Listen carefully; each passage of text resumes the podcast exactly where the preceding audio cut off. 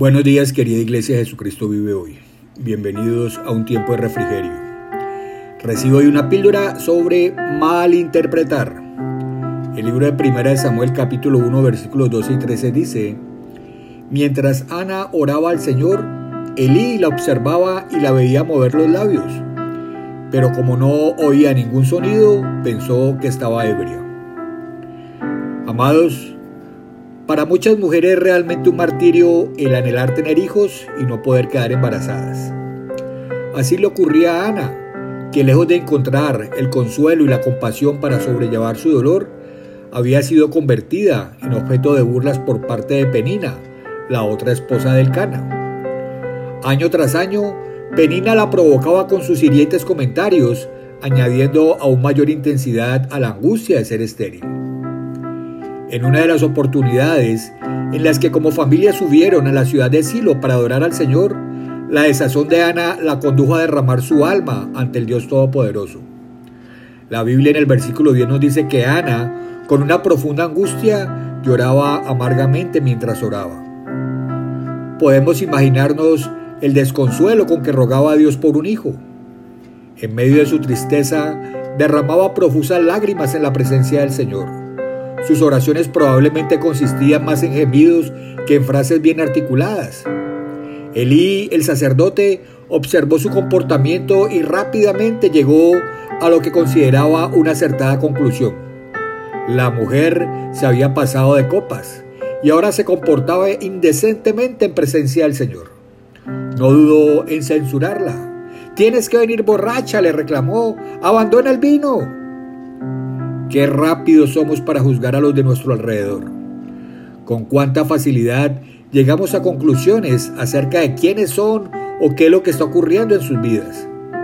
Y nuestras conclusiones muchas veces se basan en las precarias observaciones realizadas en unos breves instantes de contacto con la otra persona. Miramos su rostro, su postura, su vestimenta o su comportamiento e inmediatamente llegamos a una conclusión la cual generalmente es desfavorable. Y unos segundos más tarde ya la estamos condenando, basados exclusivamente en lo que hemos observado.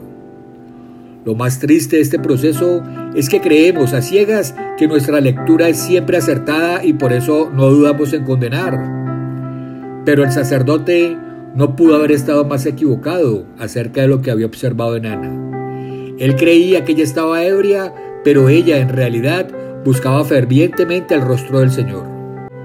Lejos de un comportamiento vergonzoso, Ana daba testimonio de su profunda fe y se convertiría en inspiración para generaciones de mujeres atormentadas por la esterilidad. Qué bueno sería que mostráramos el mismo celo por evaluar nuestra propia vida y que nos abstuviéramos de ser tan implacables con nuestro prójimo.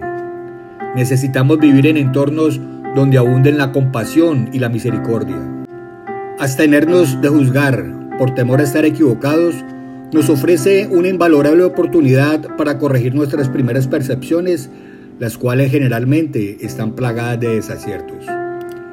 Extendamos a los demás la misma generosidad que anhelamos para nuestra propia vida. Si nos vamos a apurar, que sea para compartir con los demás el generoso amor de nuestro Padre Celestial. Reflexiona en esto. La compasión que otorguemos curará más pecados que la condenación que demos. Mi amado, mi amada, el Señor te bendiga y te guarde. El Señor haga resplandecer su rostro sobre ti y tenga de ti misericordia. El Señor alce sobre ti su rostro y ponga en ti paz. En el bendito nombre de Jesús. Amén. Un abrazo grande y con amor en Cristo Jesús. Yo sigo orando, yo sigo creyendo. Cali para Cristo, Colombia para Cristo. Chao, chao.